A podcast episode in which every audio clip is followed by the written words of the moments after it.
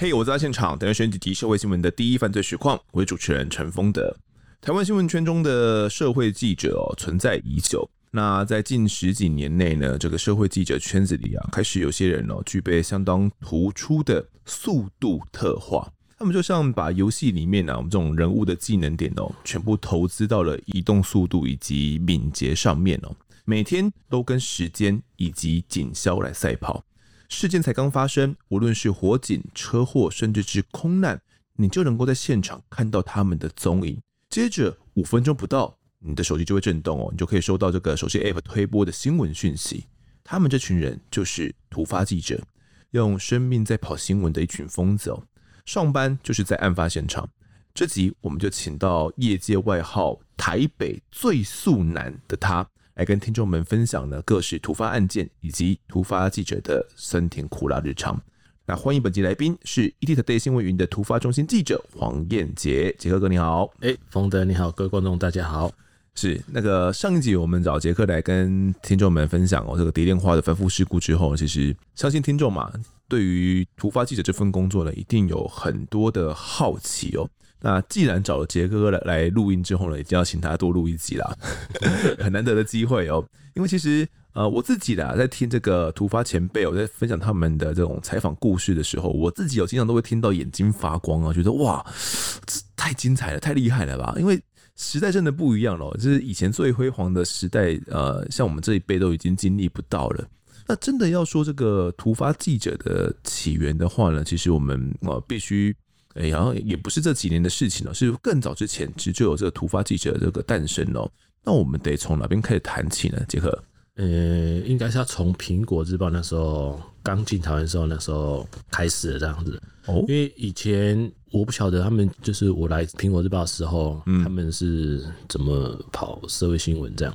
然后我进苹果日报之后，开始训练说，就是我们要怎么抢快这样子。那时候。我们长官是香港人，这样子，他们要求就是你要第一时间到现场，他们很讲求那个效率，这样子，嗯哼，对，因为通常他们可能就是有评估过，就是之前台湾的新闻就是没有这么的快，没有那么及时，是。没有那么多的第一现场画面，所以他们刚进台湾的时候，他们就是招了一批记者，对。他们不要你有以前的那种传统的观念这样子，不要用旧时代的这种新闻观念来跑。他们不要你那种有旧的，他们就是要新的这样子，所以他们就是把新的观念给我们，就是你第一个就是你要快，嗯，你不要跟我讲什么就是要快，你最快拍到现场第一个画面，嗯，那才最真实的。是，对啊，比如说人堂那边啊，哀嚎啊，车祸啊，受困啊，火灾啊，就是人。人还在上面呼救这样子，嗯，对，你们就是要拍到这些，我们就是要拍到第一现场画面这样子。是。你那时候是为什么会呃想要进到苹果呢？这是你第一份工作吗？其实我那时候我刚毕业的时候，我那时候在电视台这样，嗯，那时候你也知道电视台那薪水很低这样，嗯，那时候是苹果刚进台湾的时候，他们要招人，然后他们是很缺人，那时候我去应征，然后应征之后，然后他们说 OK，你什么时候可以上班？嗯。他会问你说：“你今天晚上，因为我那时候去的时候，我是应征大业的记者的，他们缺人。他说：你今天晚上可不可以上班？今天晚上，今天他因为很缺人，缺到说你现在可不可以马上上班？我说好，我我至少要给我一个离职的时间。我跟公司讲，他说好，我等你。嗯，他就说一个月时间等你这样子，是因为他们通常就是人来之后，通常做不到一个礼拜。”我一个月就走了，因为太超了哦，顶不住啊，顶不住，因为真的太累这样子。嗯啊，那时候而且他们开薪水不错，我想说哇，那不错。嗯，然后换个跑道试试看嘛，换个跑道试试看看。然后那时候去了，我觉得哎，上工作离职之后，那时候我就进到这边来。我记得我那时候去的时候，装备全部给你哦，像是什么装备？镜头、相机都是最好的。哦，三颗镜头、机身、闪灯，然后相机都给你，还有一个电脑、车子，然后回公开车这样子。是，其实以当时的呃新闻记者，呃，我们讲北部就好了啦。嗯、北部可以配到这样是很了不起的。你说每个记者，而且是每个记者哦、喔，都配？那他那时候是拿什么五五 D Two 吗？没有，那时候是买 One D，那时候已经都是最好的。嗯，对，那时候基本上都是那个设备都是最好的，然后配大三元镜头给你嘛。对，都是他就是。东西都给你最顶的，嗯，哦，然后还有公务车可以骑，还有公务车可以骑，还可以让你加油，有加油卡让你加油，嗯，就基本上你想得到的公司全部都是给你这样子，是配也给的不错啦。对，他只要求你，你够最快到现场，嗯哼，对，所以那时候我们就要求就是你接到消息，你要用最快时间到那个地方，不管你用什么方法，那时候啦。从人超速罚单，公司缴，公司帮你缴，公司帮你缴。所以那时候，那时候我们的记者就是全部都是那种不要命的拼，跟那种电视台完全不一样。是，甚至连呃，我们先别讲电视台，因为电视台可能还不一定那么快。有时候平面是跑在电视台前面嘛，平面记者、嗯、呃讯息会有时候会再更快一点。连那个时候，平面媒体同业们，他们对于苹果这样跑新闻的方法，应该也都觉得很惊讶吧？没错，因为我们打破了旧有的传统，这样子。嗯，他们觉得说你们都不照以前的规矩来，规矩来这样子。对，所以我们那时候就是等于是到处去去树敌这样子，就树敌这样的。因为他们那时候就觉得就是哦，这新闻就大家有就好了。嗯，我们那时候不行呢，我们那时候是你拍到画面绝对不能给任何人，拍到东西就是资产全部公司的。照片全部是独家，都是公司的，因为公司它给你的资源都很丰富，是。都很好，你就要就是照公司的要求这样子，对，不能够用公司的器材拍到东西，你还要 share 出去啦，没错，对，那也因为这样子的关系，你们又都冲在很前面嘛，然后拍到了一些可能其他媒体同业也没有的画面，跟问到了可能其他家也没有的讯息，那也因此得罪了很多同业，对，所以那时候就是等于进入一个。白热化对啊，白热化阶段就是你要抢快，你要资讯要低，然后又要就是有现场的那个画面这样子，嗯，对，所以那时候就整个新闻基本上都被苹果日报翻转这样子。是，那有些听众呢，可能对于苹果日报哦不是那么熟悉，尤其是这个 年轻的听众哦。其实最早我们要讲苹果的话，是从一周刊开始讲，然后一周刊那时候是最早进来台湾的哦。那那个时候其实光是一周刊呢，就对台湾的一些。啊，新闻媒体环境哦，也造成了一些影响啊。像那时候他们流行用那种爆奶啊、车震啊、床战哦这些比较 白话哦，也是比较可能能够吸引大家眼光的一些用词哦哦，所以从周刊呢就开始影响到了整个新闻媒体哦，然后。连平面啊、电视啊，也都这样子跟着影响，所以就发现说，哎、不这样子用的话呢，就不会有一些好的销量哦，就不会有好的这些收视率，你报纸就卖得不够好。所以呢，从一周刊开始哦，整个台湾的媒体文化就开始了有有一些改变哦。再到后来，这个苹果日报从两千零三年五月二号的时候呢，苹果日报正式的进到台湾来开始发行哦。哦，那时候呃，有买到创刊号的听众可能就会有印象哦。那这个创刊号是一个港星中立体，哦，全裸，哦，这个侧卧在地，然后重点部位呢被这个红色的这个红苹果啊盖住，哦，然后其实就对这个苹果日报有很多的好奇。那苹果日报可能很很多人的呃以往的第一直觉就觉得它是这个新三色嘛，哦，就是会有很多的这些遗体照片啊，哦，会有一些这些比较。大尺度的东西啊，这些东西其实过往台湾媒体几乎不太敢用，或者是不敢这样用啦。但是那个时候，苹果给你们的守则是怎样的？就不择手段，不 不择手段，就是你想办法给我拍到这样子。嗯，对。那时候我为什么会进到苹果日报当记者，是因为嗯，就是我也是一个喜欢就是挑战的人。是对，就是突发新闻，它是一个你不可知，你永远不知道你下一个新闻是什么时候。嗯，对，所以你必须要就是很全神贯注，就是你不论什么新闻大小，公司就会叫你去看这样子。不管你可能今天只知道说，哎、欸，某个地方这个路口有发生了一个车祸，对，就只知道这样而已。对啊，也要去，也要去这样子，因为他不管什么，因为他来嘛，他就不管。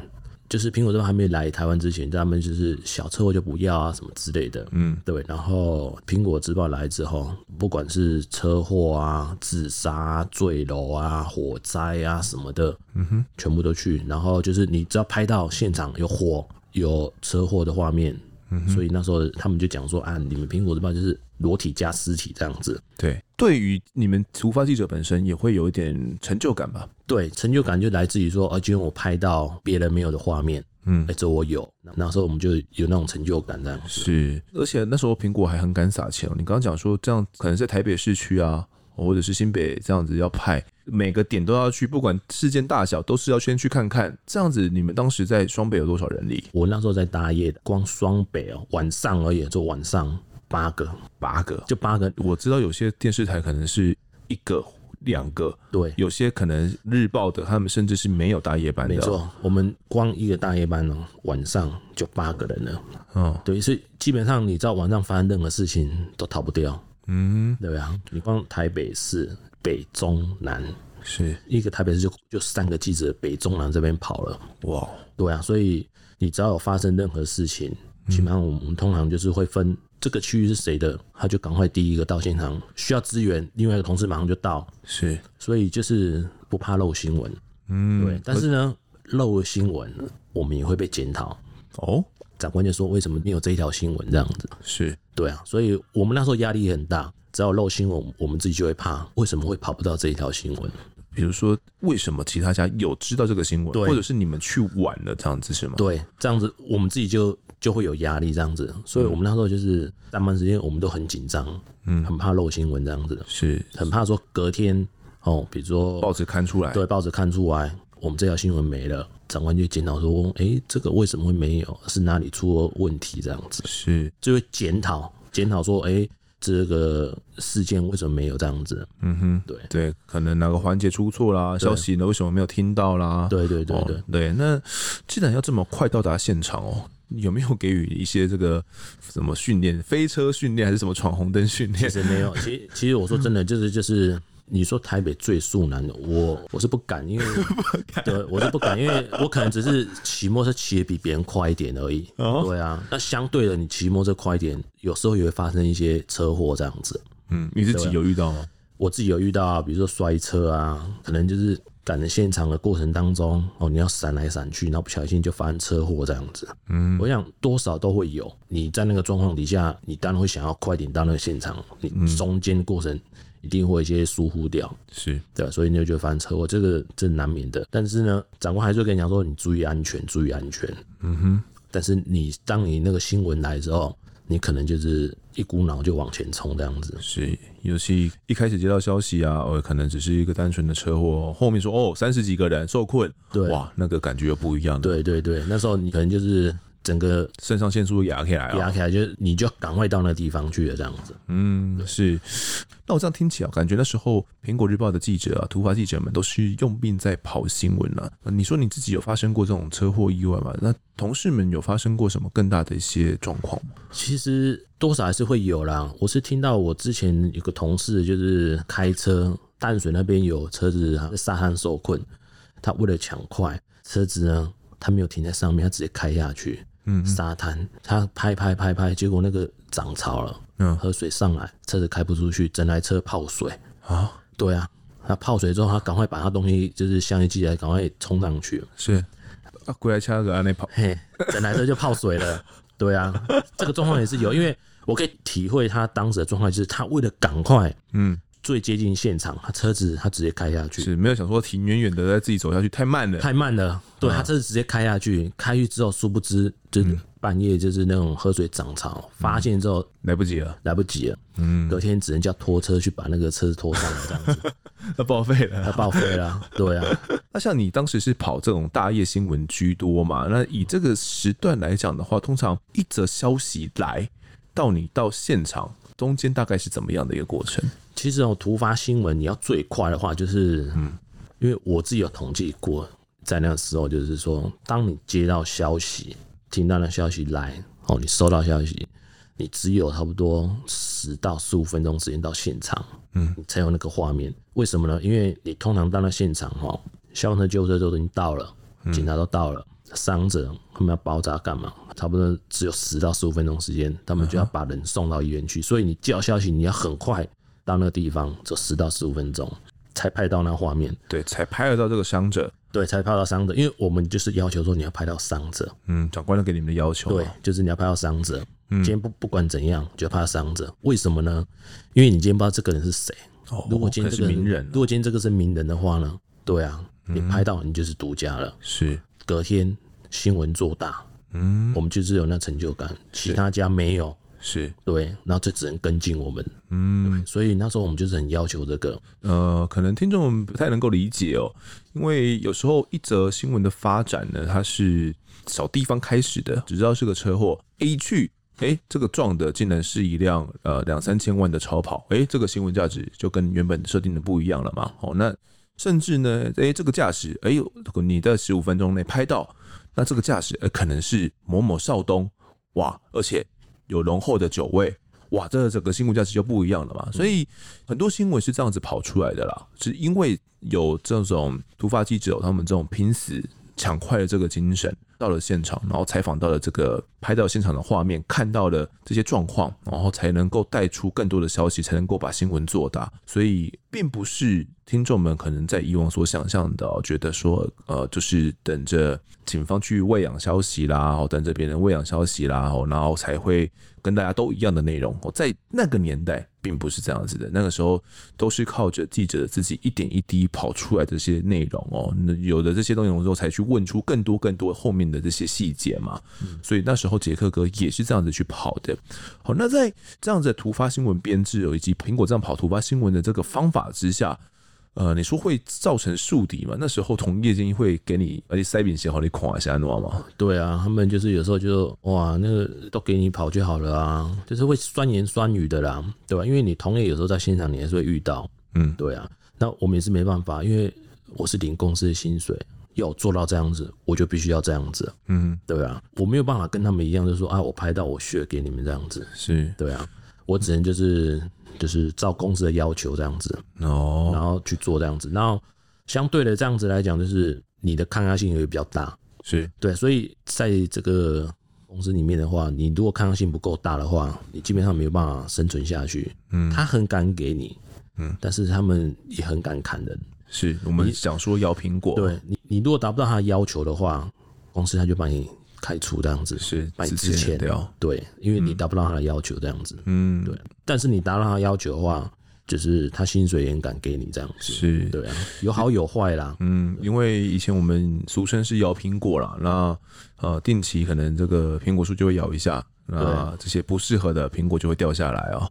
对，那以前林志颖你们李老板嘛，是保持着这样的精神啊，觉得定时的可能要去汰换掉一些不适任的人啊，对，那去招认这个可能比较适合的新秀进来哦，所以能够留下来的都是抗压性够，并且能够达到公司这样突发精神的人，就是要快，或者是要拍到这些画面啊。那其实以前的案发的许多来宾哦，都是从图国的批发中心所培养出来的。虽然苹果日报大家都说它是新三色嘛，然后带给了台湾媒体圈一些呃很大家认为很不好的一些影响呢，但是不讳言，他也的确培育出了相当优秀的一批记者哦，好像是杰克哥啦，以及我们案发第一集哦所讲这个大员空难的川哥哦，柏川哥，还有讲这个蝗虫兄弟这个案子的军豪哥他们哦，都是。苹果突发中心出来相当了不起的这个前辈哦，那其实我很好奇哦，杰克哥，你呃入行之后第一次让你遇到比较震撼的一个突发现场是一个什么样的状况？我永远记得我那时候刚来的时候，然后第一个我自己觉得上头版的新闻，嗯，那是在南港清晨的时候，好像去拍一个丧礼吧，我就到现场去。我记得哦，嗯，我这个相机才准备刚拿起来的时候。我就发现我前面一台车，它开始在冲撞，就是在前后倒车，好像要冲撞一个人这样。是，那时候我相机拿起来，我就看到，因为它那个副驾驶的玻璃窗摇下来，我也不知道为什么，就是我闪灯装了，我就手就是直接往那个副驾驶的那个车内直接去拍，嗯，啪啪啪啪，然后拍完之后车子开走，我就看看我相机我刚拍到什么。我就看到那个男生到车内那个男子，然后副驾驶一个小孩子坐在那边，嗯，哇！我自己看到说，哎、欸，怎么会这样子？那时候我就照照片传回去，这样子。是长官觉得说，哎、欸，这个照片不错啊，男的冲撞，然后车上旁边有小孩，哇，这个到底是为什么这样子？是感觉听起来是很模糊，到底真相是什么？对，当时完全不知道，那时候不晓得。只要有好的照片，长官就觉得继续追。看有没有什么故事挖出来。你只要有好照片，有好内容，嗯，这个新闻就变成头版的新闻。嗯，对。长官第一个发现说：“哎、欸，这个照片不错。”嗯，对，开始追，然后说开始追说：“哎、欸，这个为什么男的要去冲撞这样子？”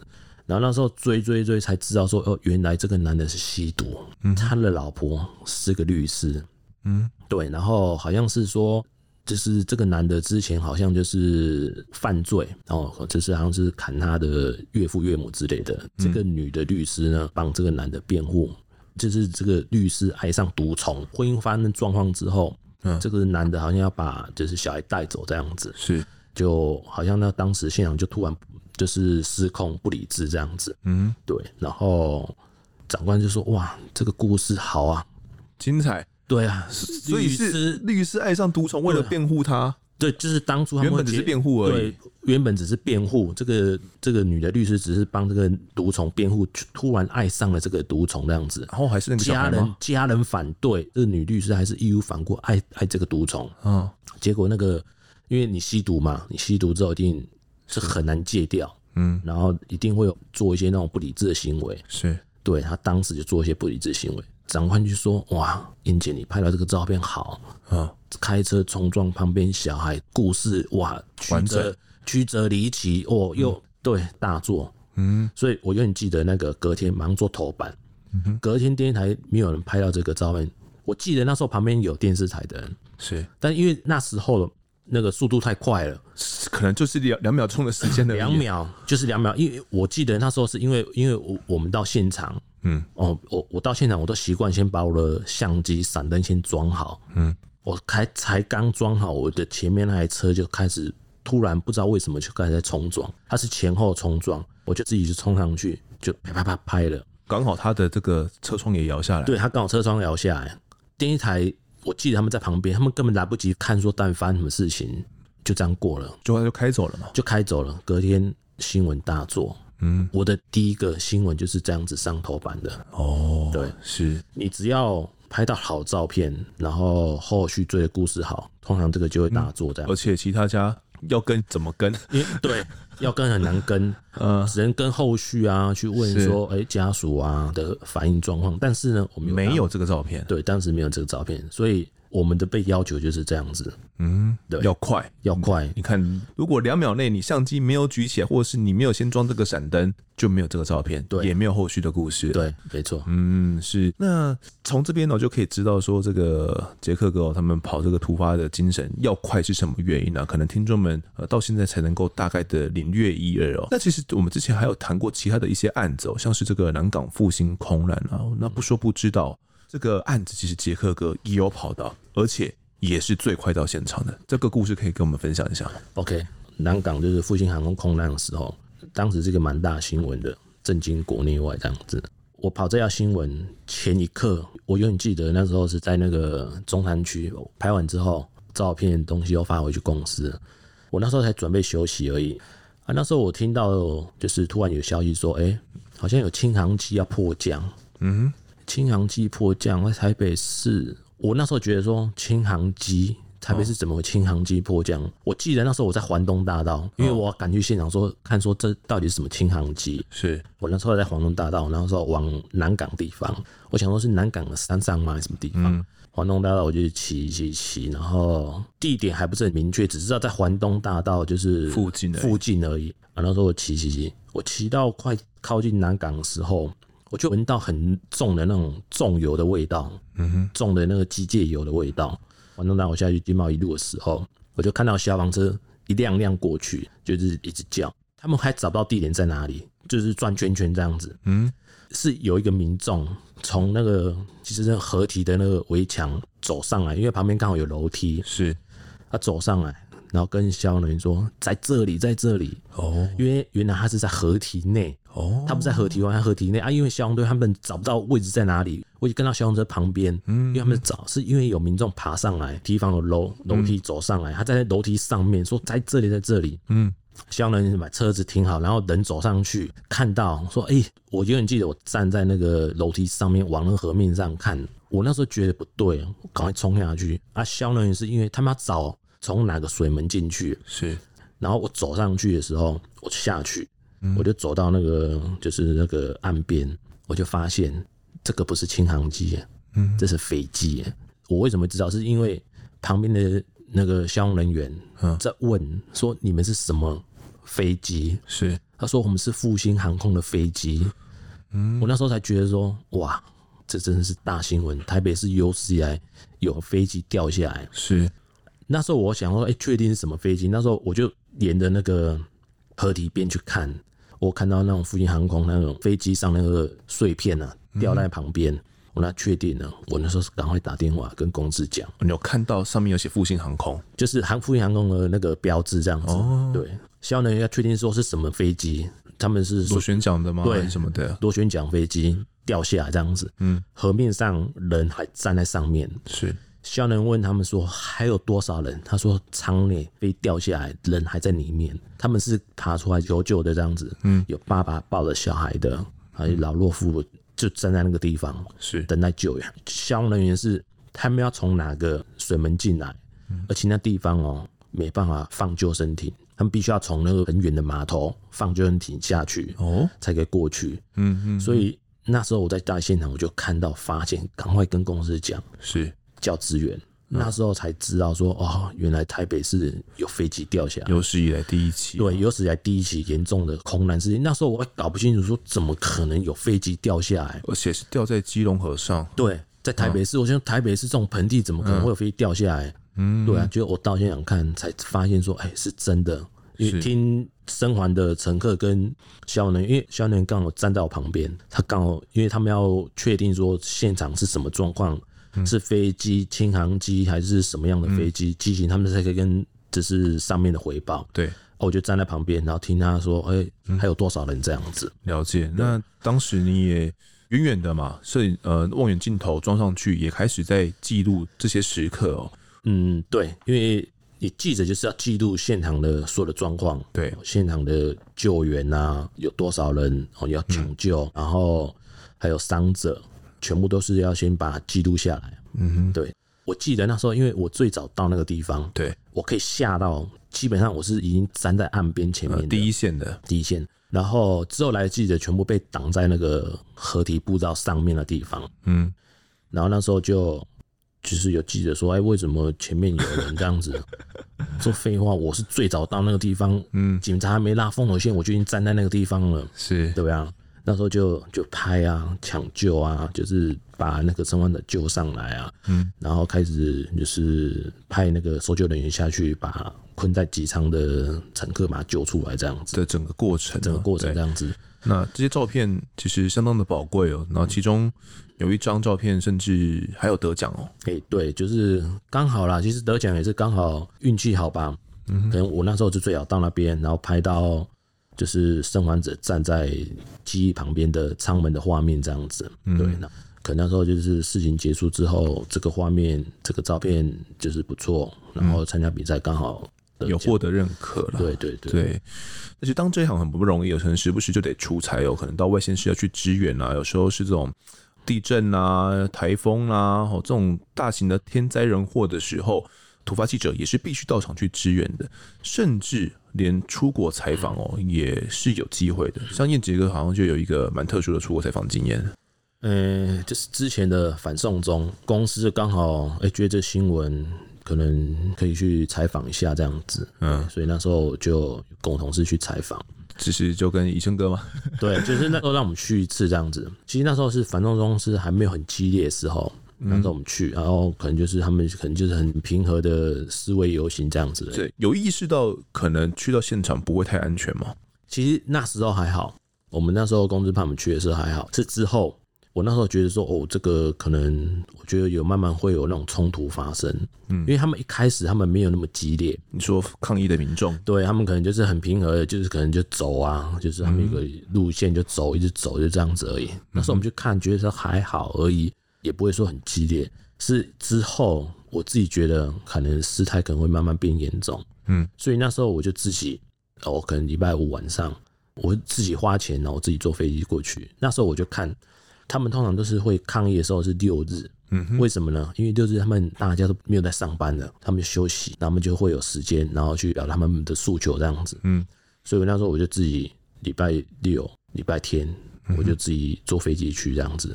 对，然后早上去，然后晚上回来。那那时候就是飞机比较便宜嘛，嗯，三四千块来回这样子。之后呢，哎、欸，我就慢慢看他们就是开始冲突状况慢慢提升，这样升级了，升级了这样子。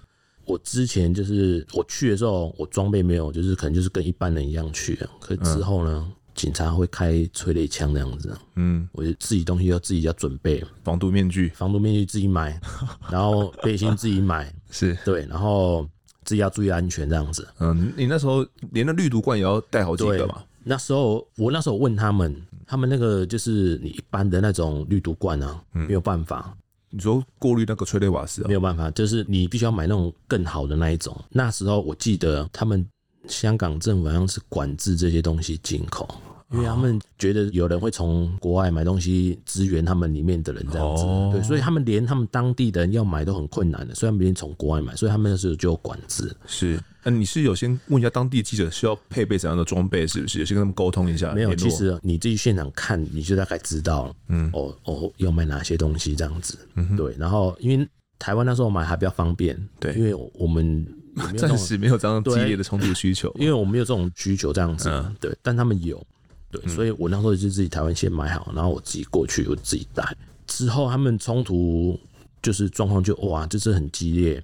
嗯，可能走一走，他们之前都是很平和的这样走。对，走完之后他们就哎、欸、解散回家，就知道不是哦。嗯，走到一半，突然警察要叫他们撤回去，他们不撤。嗯，他们警察就开催泪瓦斯枪，那样嘣嘣嘣，然后他们民众就是开始丢汽油弹。嗯，就开始双方就开始有攻击的倾向，这样子。是，你会不会害怕自己被误认为是这种抗议民众？你的装备上有标示自己是？有，其实我背心上面我们自己都会有贴记者这样子。嗯，刚开始的时候，警方对于记者他们，你只要有带记者然后的背心的证件的话，嗯、基本上他们就不会对你有攻击的倾向这样。可是到最后呢，因为哈有些那种为了防范，就是他们示威民众假扮成记者哦。对，所以他们记者他们也会不择手段这样子，就是开枪，他们也不会说，哎、欸，记者上面就是不会开枪，就是你看之前新闻，嗯，有国外的媒体就是被警察的那个塑胶子弹打到眼睛失明这样子，对。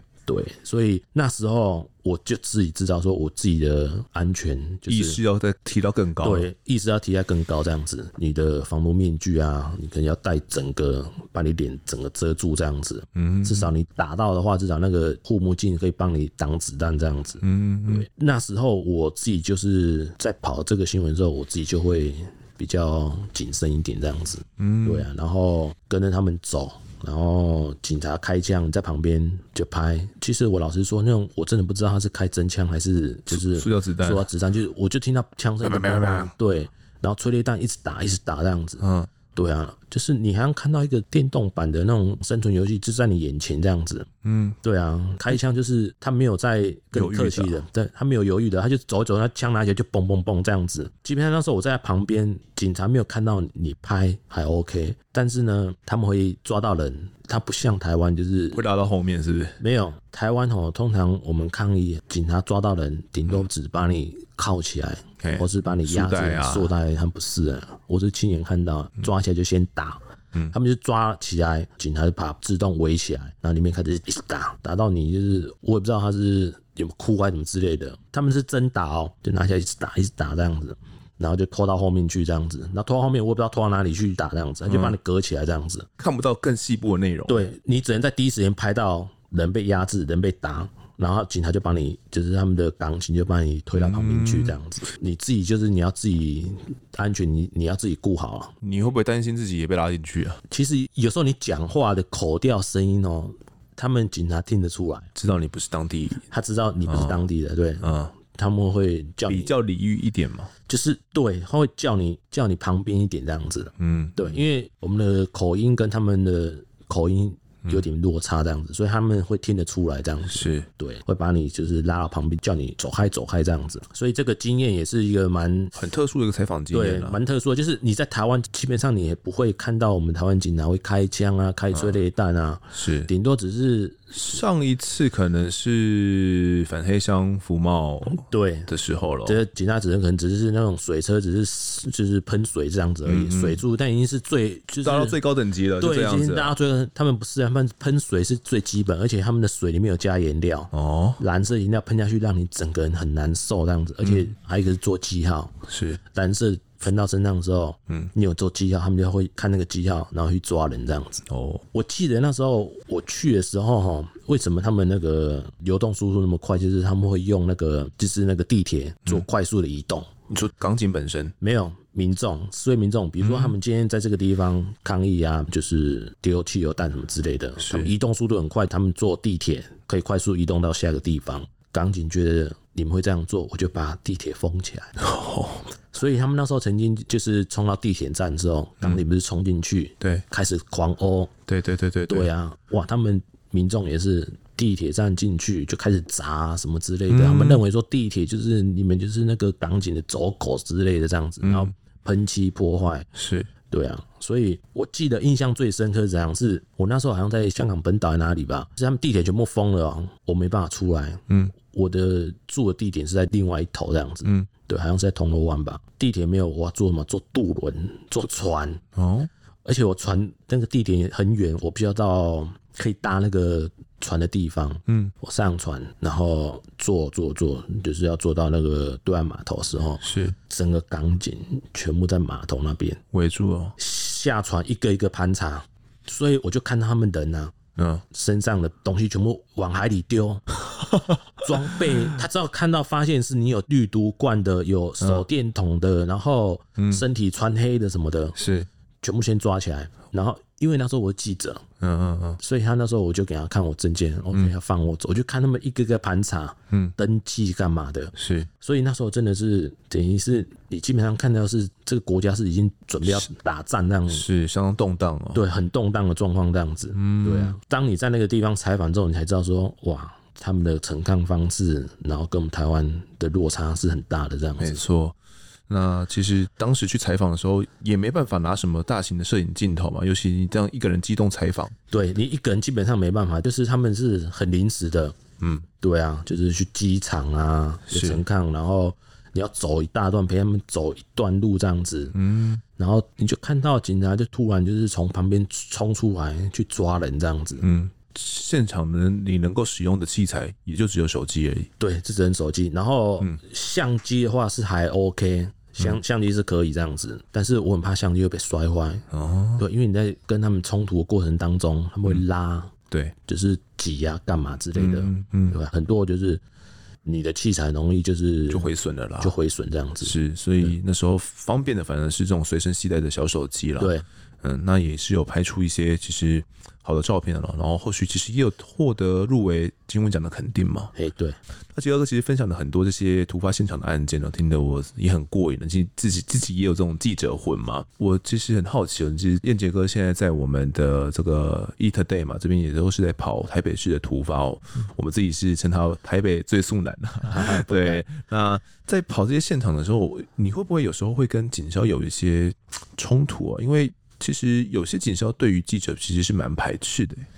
以前来讲的话，以前会，以前警察跟消防人员他们对记者他们是很排斥的。嗯，警察他们是不希望就是民众拍到，拍到说哎、欸、他们现场的状况这样子。是对，等于是有点喂养啊。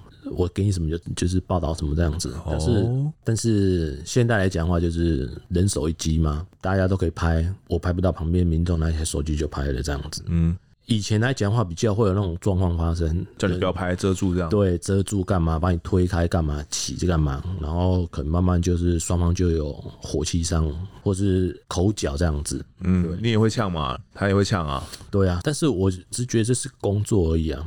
然后慢慢慢慢的，我想说算了，我也不要去跟你们争执这样子。反正就是时代慢慢改变嘛。对，对啊，警察也知道说，哎、欸，这是你们的工作。嗯哼，对，也比较不会去做。这种阻挡啦，阻挡之类的，因为其实我说真的，今天我不拍，我旁边的民众还拿手机拍的比我还认真，对啊，还上传爆料公司，对，还上传各大的就是社群这样子，嗯，对啊，所以现在的状况是拦不了，嗯嗯，我不拍，我上面的民众住楼顶的民众旁边民众都会拿拿起来拍，你知道大小声，手机拿起来就拍了。对。对啊，现在状况就比较少了，是这种对立的冲突也比较少，因为。记者他只是一个工作而已，嗯，嗯，对，我们只是哎记录当下的状态这样子而已，是，嗯，没有必要为了这样子去发生冲突了。对，那除了警消之外，有些民众呃，他们对于记者好像也是不是很友善的，因为哦，我们跑突发的新闻就是那种社会新闻，就是一些比较不好的嘛，就是那种比如说自杀的啊、火警、车祸的啊、酒驾的啊、嗯、这种，就是杀人这种负面的新闻这样子，所以当当事人。我的家属对看到这个状况，他当然会觉得说：“哎，我家属最近发生状况，你为什么还要再采访？”哦，慢慢的我会去体谅他们这样子，嗯，对，然后可能只是站比较远的地方拍这样子而已，记录这样就可以了。嗯，我也不用说强制的说哦，去问他们啊感受什么的，是，我就不用这样子。之后我就慢慢慢慢的我会调整。就是因为之前你拍裸体尸体会刊登，嗯，可是现在就是也用不了，现在也用不了了，因为我们要顾及当事人的感受，对，所以现在我觉得，哎，欸，就是会自己去调整自己的节奏这样子，嗯，采访的方式啦，也是避免说跟这种家属啊他们去爆发一些冲突哦。我们记者也是人呐，然后呢也是会站在家属的立场啦，也不是说为了工作一昧的这样去得罪对方，我觉得对双方都是不好的。就于突发新闻哦，我们刚刚讲，其实大多事物都不会去报道什么好人好事啦。我们都是好像我们的工作都是建立在这种别人的不幸上面呢。那对于这一点，我不知道杰克哥你心情上怎么调试？我就把它当成是个工作而已，就是我们只是采访一些社会新闻这样子。一开始哦，你自己会觉得说，我只是做工作，你为什么骂我这样子的话，就是骂我家人什么的，三字经全部都来这样子。就是你到最后，我自己就会慢慢的调试这样子。因为你社会新闻就报道一些这种负面的新闻，这样子是接受这种家属的谩骂啊，他们只是情绪的发泄，这样子是我基本上我都可以忍受了，只要不要攻击到我，我都还 OK 这样子。嗯，对对对，是好。那这些。突发新闻哦虽然都是这种死亡啊，或者是灾难事件哦，但有没有一些事件可能是在采访过后，哎，反而是有带给你一些正面能量的？其实我说真的，社会新闻很少，因为我们不像一些那种就是比较正面的新闻，因为社会新闻都是一些比较负面的啊。对啊，对啊，就比较负面。因为我自己跑社会也是啊，要有正面的。比较少了，尤其是突发突发状况几乎没有正面的了。对，基本上很少这样子。我们都报道一些，就是他可能就是比如说喝酒啊，做一些什么事情这样之类的啊，嗯、打架啊什么之类的。是名人负面事件，我还 印象比较深刻这样子啊。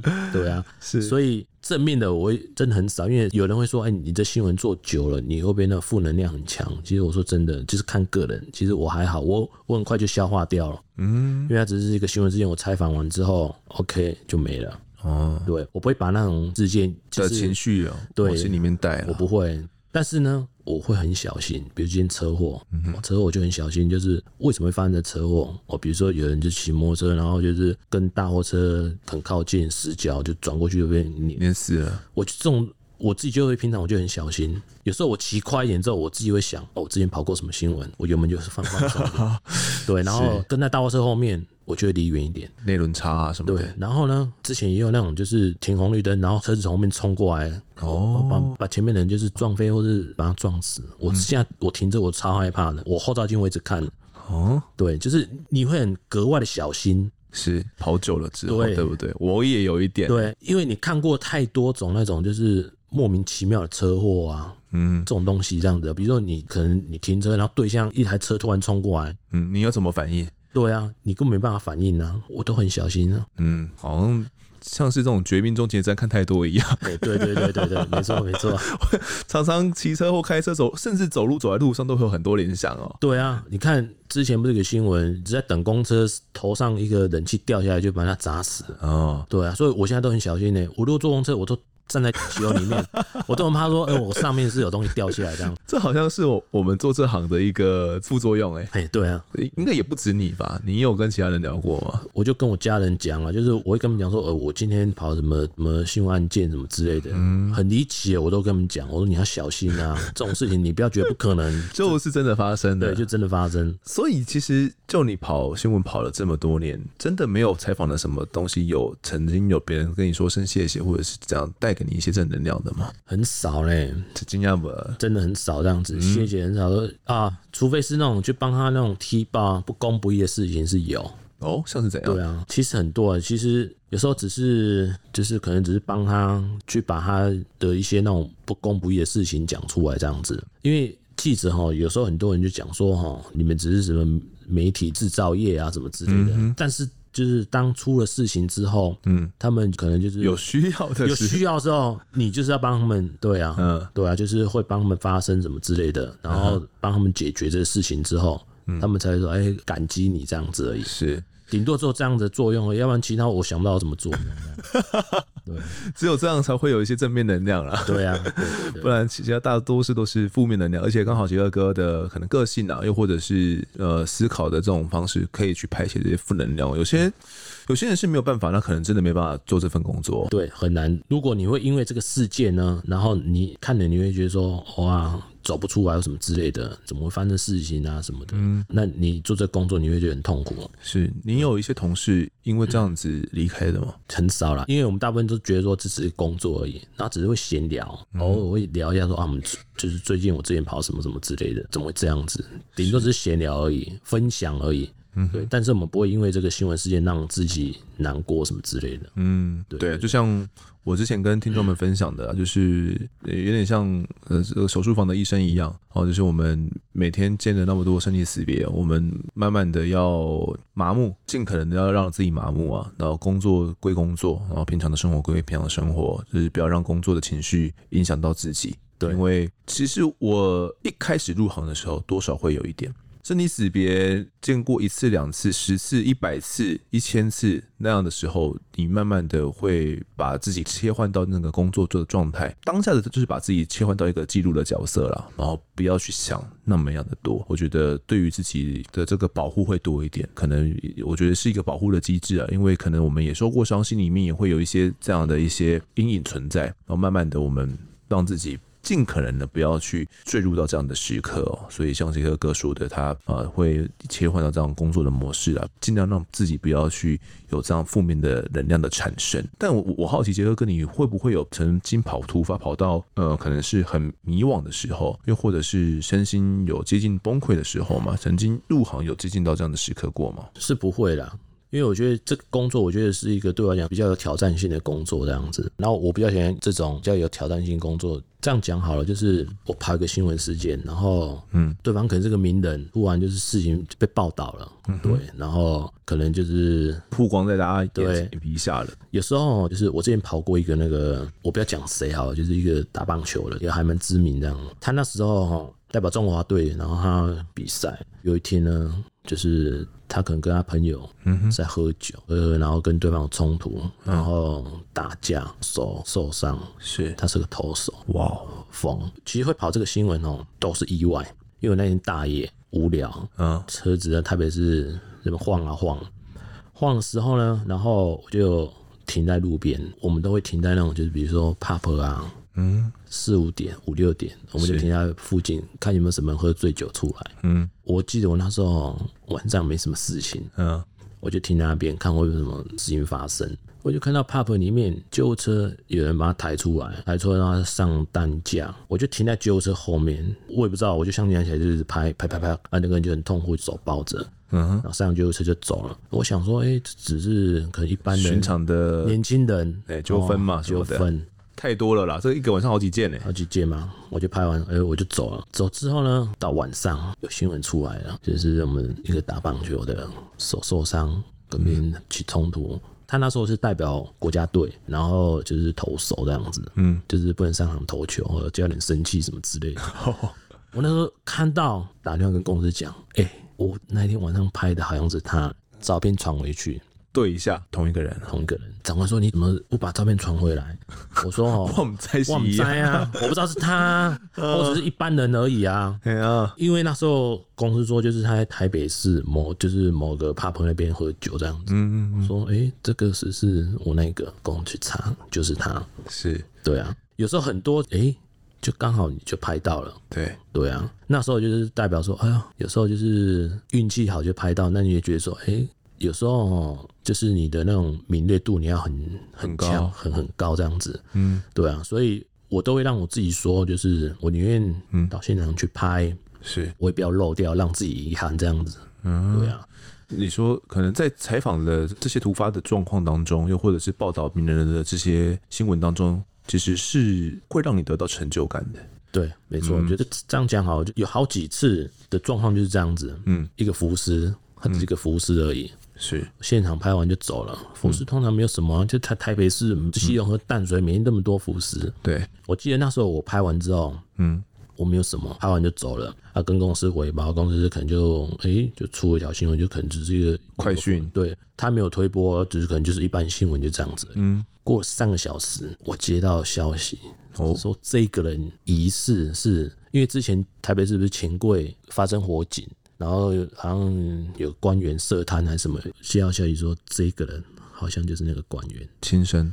对，然后他可能被影射说什么他涉贪啊什么之类的，他可能被影射他不满去自杀的。嗯嗯嗯。那时候这个新闻就是还有新闻热度这样子。嗯。我那时候觉得说真的假的，我接到消息，我再赶冲回去，长官就是说确定说这个人到底是不是，因为我都拍到了。对啊。对，然后我就跟长官确定说。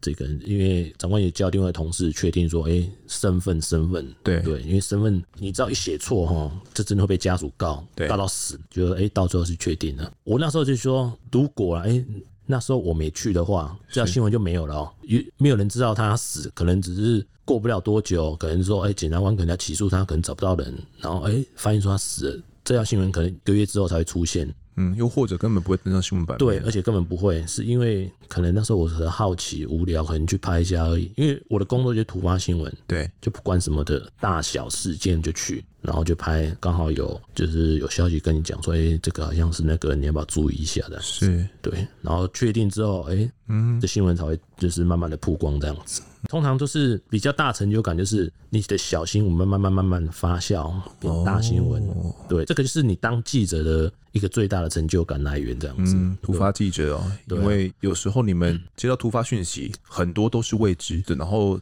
从未知开始，慢慢的去建构出一则新闻哦。嗯，怎么去确认这个人的姓名、他的身份，然后他为什么会这样子？或许大多数时候呢，他终究就只是一个一百字的。快讯就这样过去了，对。但是就偶尔会有那么几件哦，他会变成非常非常大的一个新闻，甚至可能连烧个好几天也说不定。对啊，嗯、就像之前因为我一个坠楼的，我就去拍拍完之后就离开，我去吃东西，嗯，吃饭十五分钟之后，人家跟你讲说这个坠楼的，嗯，好像是那个之前立委黄义交，我就说怎么可能呢、啊？哦，对啊，哎、欸，慢慢慢慢慢确定。确定就是他，是。对、啊？所以这个新闻就哎、欸、开始又发酵了，嗯，对啊，很多事情就是在很小的小地方开始，然后刚开始萌芽的时候，对，刚开始萌芽，你不去你不知道，你去了之后你看了。才知道说哦，这个新闻是大新闻还是一般的新闻这样子。突发新闻就是你永远不知道你下一个新闻到底是大新闻还是小新闻。是，对啊，去到现场拍了才知道。对，你拍了才知道。嗯，对啊，所以这就是之前工作带给我的一个你的工作习惯。是因为现在很多人就是哦，就是爆料公社啊，然后行的记录器啊，哎有不错、嗯，他们就是看到现就是眼前的画面素材，他们哎才可以拿就拿来做。但是我们突发就是。你永远是不可知的事件，嗯，你去了之后，你才知道。说不定我现在在跟在我们在聊，嗯，可能特别是有可能发生一个什么车祸什么类似的事情，对啊，可能是个名人什么开车酒驾，你永远不知道。嗯、当你错过那个消息的时候，就没有了，就没有了，可能也不会被报道出来，也没有人知道了。有时候，像我最早的时候，就上班的时候，我在新闻漏掉之后，嗯，我自己会有点遗憾，说，哎、欸，为什么我明明可以去的？嗯，然后我怎么我不去？可能就是懒惰或什么之类、嗯。那时候我会有点那种得失心哦，对啊，说哎，我早早去就好了。嗯，啊，就是懒就不去。嗯哼，啊，我去了之后，今天这新闻独家就是我的。是，对啊。刚开始我会这样子啊，可是之后我慢慢慢自己调试。调试成怎样？调试说这个新闻哦不会发生一次啊，它会有二三次啊，对啊，酒驾不会一次啊，还会有其他人酒驾这样子。是，对啊。只是你那时候就是会会有比较大得失心。嗯，就好比前几天那个大直那个房屋不是倒塌嘛？对啊。其实那时候哈，它是一个很简单的新闻讯息，就是什么？房子龟裂，一开始就这样，房子龟裂而已。我想房子龟裂，而且哦，我那时候是刚吃晚餐，嗯，我吃完就点了，然后我想说，就先跟老板讲说，等一下就回来了，因为我那时候距离大直还蛮近的，那么十五分钟。是，我想说，哎，老板先放着，我等下过来吃。我想说，只是那个拍拍照就走了嘛，拍完照我就走了，跟公司讲，我至少我拍完之后发回去，让公司说，哎，现在有个状况发生。我去了之后。警察开始围封锁线，我想说奇怪，只是一个龟裂而已。嗯，结果消防人员才开始把那个民众撤离。嗯哼，因为我就有看到就是那种铁窗有变形，是，而且我在访问就是他的住户吗？对面那那栋住户的时候，我问他说：“哎，现场状况怎样？”他说：“啊，因为之前啊，就是那地上啊，就是就是会有那种凹洞，然后房子就会有龟裂这样子。”嗯。我在跟他采访之后，我就听到那一栋住户的大楼已经开始有那种哔哔哔哔，就瓷砖就是脱落，哦、然后那种窗户啊，整个变形啊，嗯、然后掉下来，我就知道不对了。嗯，而且那个消防员已经听到，就是那种声音越来越大声。嗯，他连对面那个住户全部撤离，嗯，全部把那巷子全部清空这样子。我那时候跟公司讲说，这个好像会有会倒。会倒，因为你没有地震。如果地震会倒，你自己会怕。但是这没有地震状态底下，嗯，我那时候心里想说，真的会倒吗？然后我那时候就在旁边附近绕，才刚绕完，房子就砰就下来了，下线嘛。对啊，这是一楼当场变 B one，嗯，然后原来是后面还有个工地，嗯，在施工，然后我就赶快绕到后面去看，对，我就看到那是整个工地那个开始地基开始不稳。嗯，那个大型机具被推到三楼，因为它是本来是在一楼，它整个工地整个那个挡土墙整个都崩溃，嗯，往上抬的往下降，哇，整个我想说，哇，这个是这是怎样天，就是整个是要灾难就对了，是不是？嗯，因为。我记得当时旁边租户讲说啊，不会啦，不会啦，就是在祷告这样子说啊，就是放心啦，这个不会有什么状况这样子啊，对啊，大家平安，大家平安。嗯哼，殊不知下一秒家就这样没了。哦，对啊，啊，等你去到现场，你才知道说啊，实际的状况是怎样，实际状况是这样子。嗯，但是你要待，就是而且要时间的推移嘛。对啊，所以你慢慢等等等等等到最后，案情慢慢就是会变化。嗯，这个新闻发酵几天了。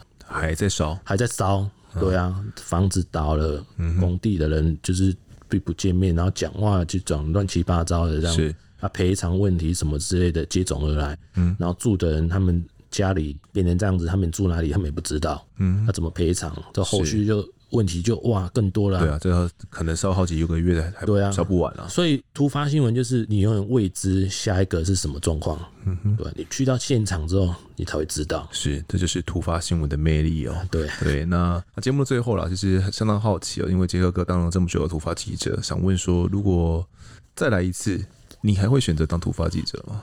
会啊，其实很多人就讲说，嗯，哎呀，你以后不要当记者啊，当记者没用什么之类。其实我不会呢。嗯，因为我觉得每个工作哈，它一定有一个让你觉得就是魅力的存在这样子。嗯，对啊，我从来不会说啊，不要当记者，不会。我说你来，你你可以来试试看看，说不定你做之后，你你觉得很诶、欸，你得心应手，你喜欢这个工作。对对啊，像突发就是因为我喜欢，是因为它是一个蛮有挑战性工作。对，然后再来就是我们长官诶，他授权你哦，就是可以让你自己去就是。让让你自己去说，哎、欸，因为他知道你会去认真去跑这个，所以他会说，嗯、哦，不会给你绑手绑脚的，嗯哼，对啊，然后给你很大的自由度，对，他给你很大的空间这样子，嗯，对啊，那你自己也要有一个就是敏锐度这样子，是。对啊，你如果像说一般就是哦喂养啊，说哎、欸、现在有什么你去你去去久了之后你，你自己都会怀疑你自己的价值的存在，对。对啊，当你去你到现场你拍到一些哎、欸、还不错的嗯。新闻。哎，长官觉得哎不错什么之类的，嗯，对吧？这是你自己提升你价值的存在这样，是也会自我认同啦。对对，其实今天。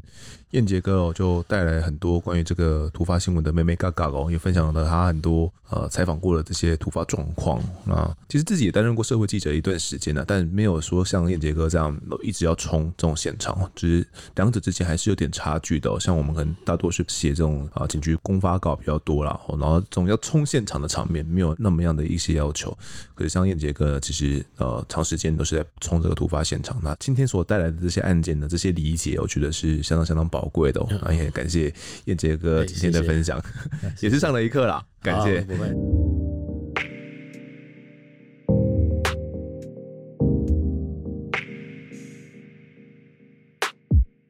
接下来是听众时间。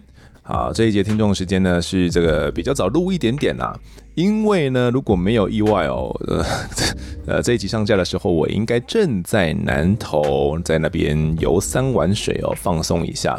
说到这个呢，其实我蛮有感的，不知道大家听众对于特休有没有都好好的去规划？其实我发现哦，可能前两年呢、我对于特休真的是呃完全不知道该怎么办。怎么说呢？因为呃，我特休应该有十多天，十二三四天吧。那我记得都是到了年终左右的时候哦，就是我们公司就会结算。那你只要没有休完的这个假嘛，就会变成钱钱哦，就是变成呃另外一个模样，然后就是换算给你啦。但是我自己呢，是对于特休没有好好规划的人哦。那尤其呢，是对于自己剩几天特休，也不太会去在意。其实刚进这个媒体产业的时候啊，好，刚刚在东森新闻工作的时候呢，其实一开始会有，就是啊，只有七天的特休嘛，当然是要好好的利用啊。我这个每一天都要，是好好的利用才行哦。是，不然少一天多一天没有放到，都会觉得我很扼腕。但是在现在呢，可能在接着这个主持工作之后，可能是因为压力比较大啦。再加上说呢，节目是一直不断不断的要去更新的，我们一周是要更新两次嘛，所以除非你有录好这些充分的集数了，你才有办法去好好休假，不然，呃，你要休假，我自己都会有点心惊胆战的哦。呃，所以也是因为这样子啊，都是等到了可能年终的某一天，就会看到，诶，奇怪，为什么我的账户会多了几千块，或者是这个一万块左右啊？越想越不对劲，然后去一查才发现，诶。呃，这个没有休完的假怎么变成钱钱了？当然变成钱钱呢，也不是不好啦。但如果你要认真去算的话，其实它并不是很划算哦。那这样的状况呢，已经发生了有两年了，所以有连续两年呢，自己的特休都是没有休完的，而且自己也没有注意到还剩下几天哦。所以，在今年度呢，其实我就有去意识到这件事情啊，就希望说可以好好的把特休规划哦。那有些人会去搭配这些呃，可能连续假期嘛，可能说这种，哎，再多请三天就可以连放怎么十天怎么左右的。有些人就会把自己的特休呢，特别的去安排在这个里面，然后想说可以出国的好好去爽一下嘛。但是还是要回到这个节目制作的这种考量哦，我可能也没办法。这样子去修，所以呢，没办法规划这样长天数的旅行呢，我就想说啊，那可能不定时的要放个一天两天哦，把这些特休呢消化一下。那也是因为这样子哦，我觉得就开始有在认真的去规划一些这种小小小的旅行啊，可能在国内啊，又或者是短天期的这种出国，像是之前就去苏雾玩嘛，那这一次呢也规划了一个南投的四天旅行，算是南投加嘉义啦，因为来嘉义呢，主要是参加我大学学弟的这个婚礼哦。那这个旅行我觉得就还蛮不错的，因为这样的算是一个好的循环呐。我为了能够好好休假呢，我就必须先把这个 我们的档案，而是这些集数，我先给它做好。那做好之后呢，我就可以去安心休假嘛。那安心休假之后呢，回来又去接着有可能也有更好的这个心情，也更加放松了。那也因此呢，可以更积极的来制作我们的。案发哦，那我觉得就会形成一个善的循环。因为制作节目呢，说实在的都会有压力啦，所以每个人都要有自己的舒压管道嘛。那对我而言呢，去规划这样的小旅行哦，就是一个不错的舒压方式。又或者是去露营啊，可能也是不错的哦。那在舒压过后再回来继续制作，可能就可以有一些新的想法、新的 idea 产生，那才可以让我们的节目这个越做越久嘛，不然就是有时候自己这个身心也会先受不了啦。好，那聊完这个呢，其实我也很好奇啦，不知道听众们是怎么样规划自己的假期的，怎么样规划自己的特休的，还是有些人也跟我一样，是一不小心呢就会把这个特休变成钱钱的。好，如果呢听众们有一些怎么样的想法，有这样的一些建议的话，也欢迎来留言哦，来告诉我。好，接下来我们读一下这个在 Apple Podcast 的留言哦，还有一些是之前鬼月特辑的这些留言，我们把它再一起讲一讲。啊，第一位留言的是这个瑞 R A Y Y I，他说喜欢布林杠哦，喜欢听布林杠分享鬼故事，不过他变身呢，真的有一点不习惯。好神秘的感觉，好，这个不习惯是怎样？可能以前我们都没有变音嘛，所以听到变音的就会有一点觉得怪怪的。确实啦，因为我们要保护他的身份嘛，倒也不是说呃很神秘，只是他他的身份多特殊。他其实呢就是一个刑警嘛，哦是刑刑事人员。但是呢，我们为了保护他的身份哦，因为他先前有对于。对于这个，对于内部有一些这种批评啊，然后有一些呃把它讲出来这样的人哦，其实，在警界这样的人呢都不会太好过。如果你被长官知道的话，都不会太好过。所以呢，为了保护他，我们就有变音处理啦，就是避免说被他的这个上司长官所知道哦。那也希望大家有所体谅。那也因为这样子，他才可以去畅所欲言嘛。然后再下一位留言是这个下个会是我吗？好，就是您。呃，他说这个很喜欢近期的鬼月特辑哦。真的很喜欢柏林杠、错别字和丰德在那边讲故事哦，边脸稍微讲些干话，真的很有趣，也很喜欢。那希望未来呢还有机会请他们上节目，而不要等到二零二四的阿飘又再请到他们哦。继续支持丰德。好，关于这一部分，我记得上集的结尾就跟他讲到了嘛，可能之后不定期的还是有机会啦。那是以怎样的形式呢？我们可能再来想看看。不过也不是很确定啊，毕竟这个未来的事情哦，还是充满了不确定性嘛。有这样的建议很好啦，不过还是要搭配我们节目的整体规划嘛，就是呃既定的这些案件还是要去讲哦。那可能不定时的穿插，或许可以用这样的方式来执行啊。那也要看看人家的时间能不能跟我们有所搭配嘛，对吧？好，再下一个留言是呃 C I A O B B。俏逼逼是不是啊？他说：“呃，错别字好好笑哦。从这个节目呢，知道错别字也很喜欢他跟丰德的互动，而且错别字好幽默风趣，可以信手拈来一直分享。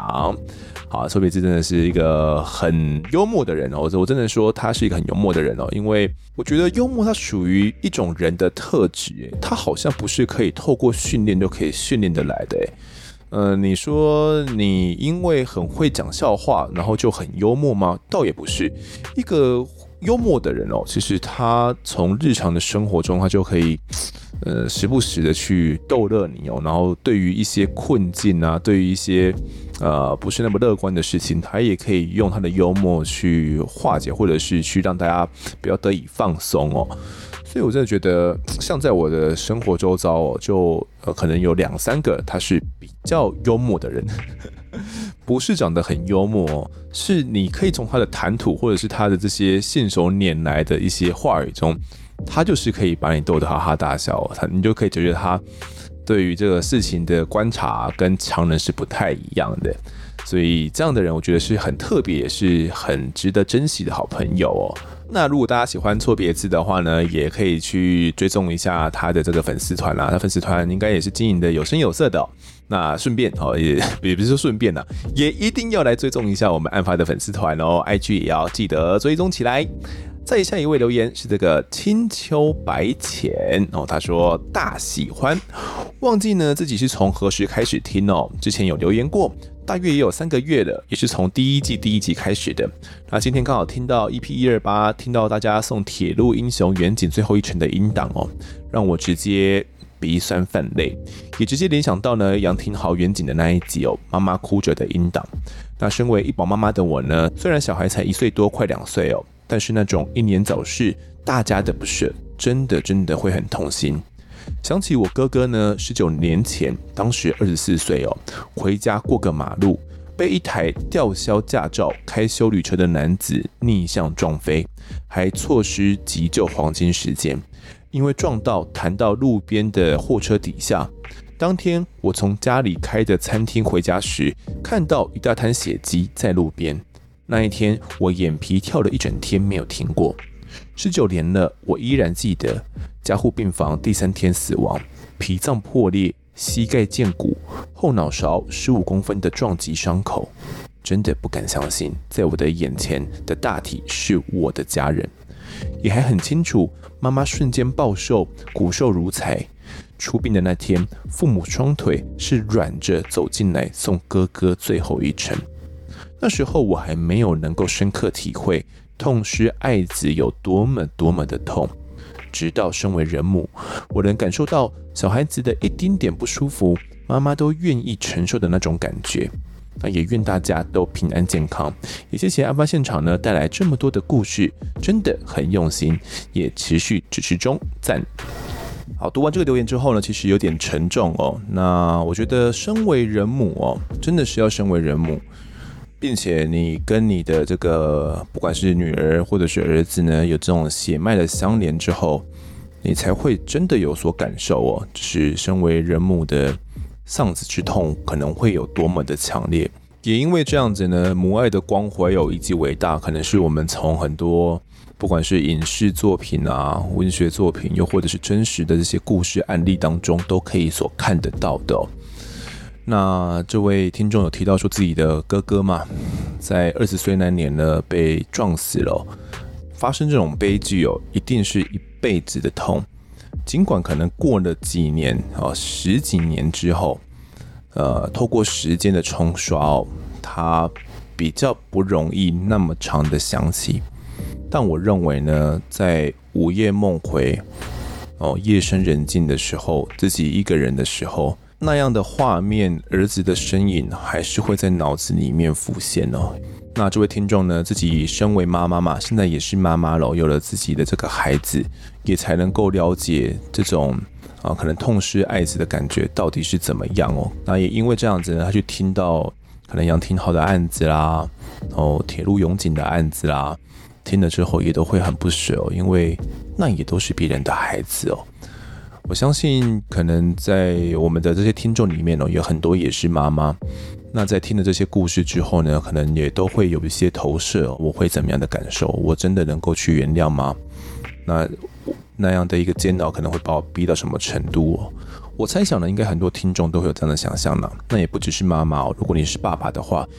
应该也都会有这种很强烈的感受。那我自己，呃，没有结婚嘛，也还没有孩子哦，所以对这方面，呃，只能尽可能的去想象而已，没办法去深刻的去理解，那可能会是一个怎样的、怎样的愤怒跟怎样的内心的一个情绪的冲突哦。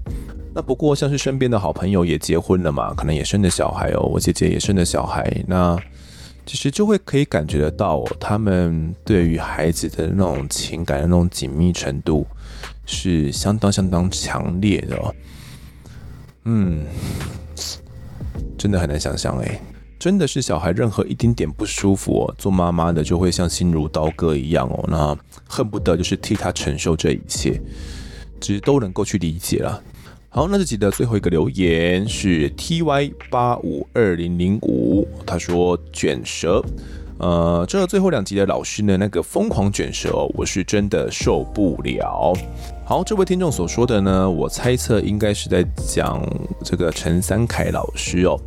那关于三凯老师的这个卷舌呢，其实我在录音的时候，应该录没几分钟，或者是还没录之前，在跟大家聊天的时候就有所发现了。不过呢，卷舌又或者是不卷舌，其实对他所讲的内容并没有什么影响啦。所以还是希望大家可以多支持三凯老师哦，以及支持我们的那几集。好，那这期的听众时间呢，我们就读到这边。如果各位喜欢我们节目的话，欢迎到 Instagram、脸书以及 YouTube 来搜寻订阅。我在案发现场。掌握更多案件消息，也可以跟风头聊聊，给我们建议。各收听平台上按下订阅，还有五星评分，就是对我们最好的支持。另外呢，案发现场团队持续募集当中，只要透过 Mr. Bus and B 三的订阅赞助，就可以来加入我们。还有专属的赖社群，可以跟丰德老粉们一起来抬杠聊案件心得。目前我们还有免费的 Discord 群组，是大家都可以加入的哦，赶快加进来一起聊天。如果各位在 Apple Podcast 上面留言的话，我也都尽量在节目中给出回复。跪求听众们推更给双旁的好朋友，一起来听听看我们聊案子。